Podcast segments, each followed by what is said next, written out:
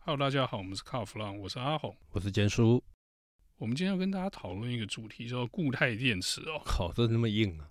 对，这这个题目真的是有点硬哦。哎，那可是呢，我觉得固态电池接下来它开始实用化，我说的实用化是开始有车厂开始采用之后呢，嗯，它很有可能会等于是说电动车的二点零的版本开始要出来哦，所以因为它它会，的使用嗯，方式呃还有那个储能的密度都不一样嘛。而且安全性更好。所以我觉得这个固态电池开始实用化之后呢，嗯，可能电动车还要再洗一次牌啊。呃，有可能，尤其是在电池的部分。对，因为固态电池就是主要的这个动力来源的供应嘛，对不对？是，而且我觉得到时候可能地球还要再遭受到另一波的污染。哎，可是现在大家不是都说这个固态电池污染比锂电池少嘛？是嗯但是有可能会有新形态的污染，对不对？是，但是呢，我刚刚讲的污染是什么污染？你知道？就是说，当车厂都用固态电池的时候，那原本的锂电池怎么办？锂电池、没人哦，做啊，没人处理啦。全世界现在都还没有人有解哦。这个问题是老问题嘛，是，因为到目前为止没有任何的很好的解套，大家都变成说，哎，一线不能用，我就推到嗯二线嘛。对，这摆明就是缓兵之计嘛。那我我记得我前一阵子有写过一篇文章哈、就是在提到这个日本有一个他们做了一个研究报告，二零二一年全世界哦废弃的车用电池总共有多少，你知道吗？十万吨。那那个报告里面还指出哦，百超过九成以上是从来自于中国，然后以现在的技术跟能力来讲，他们可以处理这些电池回收的大概不到一半，四万多吨而已。对，因为现在的所谓的处理的过程其实还蛮复杂的，是而且这个处理的费用还高过制造的费用，对，所以它不成一个这个 recycle 的循环经济哦。你知道这个就让我想起什么，你知道吗？想起大概一九六零年代、七零年代的日本，他们当初这个家电嘛，家电三神器哦很盛行。那大家电视机坏了怎么办？他就丢啊，随处丢，就造成日本很大的污染。我想哦，这嗯个锂电池这个污染的问题哦，一直很难解决哦。我不愿意说它解决不了，因为还是有人在研研究这方面的事情。是那因为它很难处理，所以大家开始找这个新的电池的替代方案哦。对，那我们今天讲的主题是固态电池哦，是，可能是一个、呃很好的解决方案，嗯但是现在也说不定了。嗯，那虽然说不定啊，可是我觉得有蛮多车厂对这个固态电池已经有很多的期待嗯哦，或者是有梦想哦。是。那像台湾这个有一个厂商就被国际大车厂相中哦，你在说辉能吗？没错，辉能不是就是宾士看中它的技术嘛，已经对投资一亿欧元了，对，那个金额不少哦，嗯而且据说呢，他不是说哎我拿钱给你而已哦，嗯，宾士听说是已经下单了、哦，那那那啊这个一亿欧元是让你扩厂的，你要把我的单做出来这样子所以它年底要扩厂啊。 ，OK，好，那这家辉能其实，呃，台湾已经有很多人在投资这一家电池厂， OK，包含我听到的哈，我听到的，包含这个三洋工业，好，好所以两轮的也想染指固态电池就对了是，所以为什么三洋工业到现在都还没有所谓的白牌的电动机车出来，就在等这个，所以它押宝固态电池，对，它要保固态电池。那直接它的电动车就是二点零版的。那这个固态电池，我想很多听众应该都多多少少都有听说过。固态电池它的优点就是比较安全嘛，因为它不是用液液态的，所以它比较稳定，不会爆炸啦。哦，讲白了就是它稳定，不会爆炸。 OK，你讲到不会爆炸，我就想到一个之前有看过的实验嘛，嗯，就是这个固态电池做这个穿刺实验，是呃说难听一点，就是那个用钉子去把它钉破。对，锂电池有时候你把它那个外面那个保护壳刺破之后，它就对开始冒烟了。它因为有溶解液啊，对，那其实那已经非常危险了。是，我看过那个实验最扯的是把固态电池直接用剪刀剪掉一半，嗯、然后你也没事嘛，对不对？没事，而且最可怕的是还有还可以用哦，嗯、就电压输出电压掉下来，因为少了一半 嘛，可是它还在运作，然后整个是处在一个看起来没什么事情啊，对，有点像那个蜥蜴尾巴被剪掉，然后前面还在跑的那种感觉然，后到时候还可以再生。对，不不是不行啦，固态电池不会再生 啦，阿啊红，你记不记得之前有一艘这个货轮有没有？它不是载了什么 Lamborghini 啊、福斯的那个很多 Bentley 啊这车子，然后在海上不是起火燃烧吗？哦，你说前几个礼拜那个从汉堡去北美的那对艘对船啊对对对对对，船长就在推测啊，因为里头听说有电动车，好像是因为电池烧起来，鬼架存装个 s h e y 其实哦，嗯，你有没有常在买这个国外的玩具或者什么的？有，那你有没有注意到你的这个，不管是集运商，嗯，或者是说 Amazon 本身，或者是说你买的那个电商平台本身，是他有没有都跟你说电池不寄哦？对对对，你的玩具如果内含电池的话，我不寄的哦。那有一些好一点的托运商就是我帮你把电池拿起来啊，这样你就可以寄。最简单的就是那个啊，我们出国，哎，各位听众很久没出国了哈，出国坐飞机，你搭飞机的时候，是不是跟你讲说那个电池都要拿起来？那个我们以前都要带相机嘛，啊对，相机里面的锂电池不可以托运哦，嗯，你要带在身上。对他怕什么？怕它在行李箱里面压到或是受损了对在行李箱里面烧起来。然后呢，你说像什么行动电源什么，嗯更不可能托运。而且我记得之前行动电源上飞机有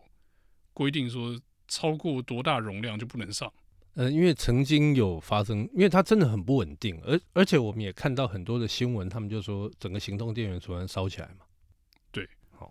那你说这个福斯那艘船在海上烧起来哦，那嗯大家就觉得说，哎，啊，不过就是失火嘛，船哎上不是都有灭火器，怎么会烧到整条船沉掉？嗯，锂电池烧起来就没这么简哎单喽。我记得我们之前在节目有聊到这个事情，那次个你，讲的很扯嘛，嗯，你说什么锂电池烧掉，呃，电动车烧起来那个灭火要用十万公升的水。啊是，那后来我跟这个我们一个搞科技的朋友讨论一下，他说那也不是灭火啊，嗯他说那个十万公升的水哦，嗯就是把电池跟空气隔绝。 ，OK，然后他说你要隔绝到那个电池里面的那个化学成分、哦、全部反应结束之后，嗯，你才能让它再跟空气接触，不然的话，你只要一跟空气接触，马上又烧起来。哦所以那个是等于是在等电池里面自己烧完的意思。 ，OK，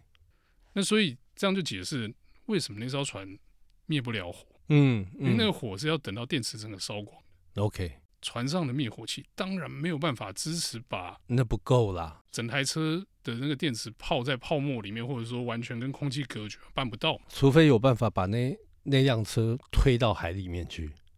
推到海里是污染污染海洋，这样也不行 啊。对，那我们回过头来再谈谈这个固态电池。目前哦，全世界的各车厂他们都有投资，哦，像 Toyota、福特、宾士、B N W，其实几乎大家都有想要走到固态电池这条路上，对，几乎大家都已经投入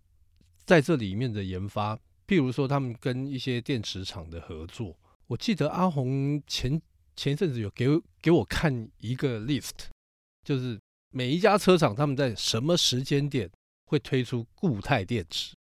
那这个我就请阿红来跟大家讲一下。对，这个是看别人的研究，这也不是我自己去做的功课哦。嗯根据这报告来看哦，嗯他们说这个最快会出现固态电池量产车的哦，嗯，中国的这个未来啊，哦，二零二二年就会有使用固态电池的产品上那市、哦，应该是用宁德时代的吧？对，因为这两家都是中国厂商嘛。对，就绑在一起了嘛。然后呢，接下来比较近的哈嗯，Toyota 跟福斯啊，嗯，可能都在二零二五，OK，这个电动相关的，不管是这个 Hybrid 或是 PHEV 这种，嗯可，能都会出现这种固态电池的版本哦。三年后那 B N W 稍微晚一点哦，对，B N W 二零二六， ，OK，然后你上是二零二八，嘿，然后报告上面看得到的哈、哦，哎，这个 Stellantis 集团，嗯，二零三零年， ，OK，这个现代集团二零三零年，所以在十年之内就看得到，对。但是我觉得这个报告哈，嗯，你说比较近的这几个，我觉得 OK 了。对。但是后面那几个说二零三零的哦，嘿，我觉得不会拖那么久，怎么说？因为当你的竞争对手开始用比你更好的电池，嗯，然后它的续航力比你长，对，它比你安全，充电嗯比你更快，对。那你用旧锂电池的，然后拉充惨电慢，又烧起来又要十万公升的水才能灭火，对，这其实消费者看在眼里。嗯，如果是一个对品牌没有偏好的买家来说，对啊，我又被政府逼着只能买电动车的时候，对，我是买一个比较好用的，比较安全的，然后充一次电可以跑比较远的。对，而且充电时间不用那么久，那你就说啦，嗯，照这个想法，你如果开始有一部分的品牌开始用固态电池，对，那那些锂电池的车款哦，就会开始卖不动。嗯，不要说消费者挑剔啊，厂商自己也看在眼里，对他们一定会加快脚步。不过我觉得啦，刚刚阿红提到这些呃他们的时间点哦，我就有一个美感，就是因为这些车厂他们本业是在做燃油汽车，他还想要卖车，你知道吗？所以他说不这会个让他一汽次油车到卖久一点就对了。对他不会让他一次到位。那你说他们这些车厂，他准备好了没有？其实他们都准备的差不多了。我觉得其实就跟宾士收购这个，啊、不能说收购，宾士投资辉能这个事情是一样的哦、嗯，他们在找自己电池的装脚嘛。对，各大车厂一定要各自找各自的装脚，今天不可能说，哎、宾士投资辉能一欧元，就 B N W 说，哎、我也给你一亿，你也帮我做，不而可且能吧？而且我觉得比较有趣的一点是哈，因为现在各车厂都在发展电动车，那其实那个底盘平台都已经有了，所有技术都已经有了，它到时候是怎么样，就把锂电池它换成固态电池，它空间留给它嘛。反正锂电池的这个空间规格是固定的，因为底盘对做好了，对，那你到时候这个固态电池就做成锂电池模组的形状，就套进去嘛。没错，所以我觉得大家现在在等这个。那如果按照接下来固态电池会是一个大热门的时候呢？诶，到时候会不会又演变成这种 缺电池的状态？现在是缺晶片嘛，接下来是不是又缺电池？那如果缺晶片，晶片的问题在那个时候没有解决，电池又缺，啊电动车就没用啊。呃，我觉得这个缺晶片跟缺电池同时缺的话，这个电动车就不用玩了。对，而且这会影响整个汽车产业的发展。你缺晶片卖不了车，就没有嗯进账；没有进账，你就做不了研发；没有研发，你就没有新车，然后旧车就老了就卖不动。对，就变成一个恶性的循环啊。嗯，那这个缺晶片这件事情哦，我觉得不太可能发生发展到像我讲刚刚那样子，那个那个负面的循环实在太可怕了。但是我我们今天虽然聊的是固态电池，但是我最近又看到一则报道，很有趣哦。欧洲的宾士，他们说他们依然会持续去研发内燃机。听说欧盟要延长七期环保法规的时间。哦，这个我们之前也讲过哦，嗯车厂去抗议终于有效了哦，对恭喜啊！对，那这个代表什么？代表可能欧盟也发现到说，哎，这个电动车的问题还有很多尚待解决，没有他们想象中那么简单。不是像那些用那个简报造车讲的，哇，讲的天花乱坠，多好又多美好又多美好。因为电动车以现在用锂电池来说，它的环境污染。很可怕。所需要的这些所谓的电力的供应，比他们想象中的还要大。如果事情走到这一步，你不觉得就跟当年这个生殖柴油的状况有点像吗？嗯，生殖柴油不是哎污染少，什么呃能量密度高，什么什么什么？对。但是来源是这个黄豆跟玉米要跟人抢吃的，是那结局当然是不可行嘛。这个。哎，说起这个生殖柴油、生殖燃料，其实，在那个时候，我那个时候就曾经写过文章，就写说啊，难道说车子要跟人抢吃的吗？把豆龙够北霸，怎么可能去顾到车子？ 对，其实我那时候是为了炒一波这个黄豆跟玉米的期货、啊。 对，所以那时候炒的蛮高的、啊。那我觉得这个刚讲哦，欧盟要延长内燃机的期限，哦嗯，我觉得并不是说车厂单纯去炒就炒出来了，哦是，其实他们是有提出相对应的解决方案。哦对，第一个像这个 Toyota 跟雅马哈做那个氢燃料内燃引机擎，对，我觉得那个蛮有趣，那颗引擎看起来蛮哦帅的。我跟你讲，说到这个，我要爆个料，那个量产搭载这具引擎的量产车，明年会发表，而且是搭载在 Land Cruiser 上面，这是确定的哦，各位不听是应众。该装在什么 LFH 之类的没没没那种没，超好因上吗因为他们要先用这个做实验， OK 好，然后呢，刚讲这个氢燃料嘛，嗯，那欧洲那边他们做了这个、啊，就是 刚刚自己已经吐槽过一次哦，又做了这个新型的这个 biofuel 啊。对，那这个 biofuel 的细节我没有仔细看，嗯，因为我觉得大概也是用这个生殖废弃物来做这个提炼呃甲醇的这个动作做出来的生殖燃料、哦。嗯，那有一些车厂也开始使用了，像保时捷之前在办那个冰上活动的时候，就做了一部实验车对出来，对对就用对这对个就用这个 biofuel 来作为动力来源哦。对，那这有什么好处？嗯这就是你原本的内燃机都可以继续用嘛。对，然后你的车的声音是好听的嘛，那是如电动马达咻咻声嘛。而且如果这个事情可行，可行哦，你电动车不要玩了，但其实目前的重点哦，嗯，传统石油已经搞一百多年了，所以它其实成本是很低的哦。是，大家不要忘了这一点。嗯，那你所谓的不管是电动车，不管是这个锂电池，或是固态电池，对，或是生殖材料，或者是氢气，嗯，这些的燃作为燃料的时候，它的成本可能都高于现在的这个石油的价格哦。对，也就是说，你现在一公升啊，三十五块很贵啊，干很贵的要死。可是呢，你如果改加氢气，我靠，一公升三百五，三百五之类的啦，因为那个价格都比原有的价格高哦。对，那你说电池这个电费是便宜的，是，但是因为你充电的电费是便宜，但是你后续电池处理的那个费用的成本是更高那的。我们之前就也也有看到很多人在讲说，特斯拉的电池要换，可以买一台国产车。哦，上次那个七十几万的那个对报价单对对嘛，对对对对，吓死人了。对，所以你说这些呃新型的这个燃料或者是这个新型的动力来源哦，嗯，真的是呃好棒棒，或者是说我们的未来都靠它了吗？我觉得也不尽然。不过话说回来了，固态电池它真的会颠覆掉目前锂电池的地位吗？因为东西都还没有出来，我们也不晓得。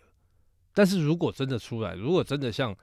呃这些厂商所讲的，它真的又安全、性能又好、充电速度又快的话，那锂电池就肯定拜拜 sayonara 啦，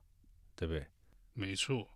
好，那我们这一集的这个节目内容呢，就到这边告一段落，谢谢大家的收听。谢谢。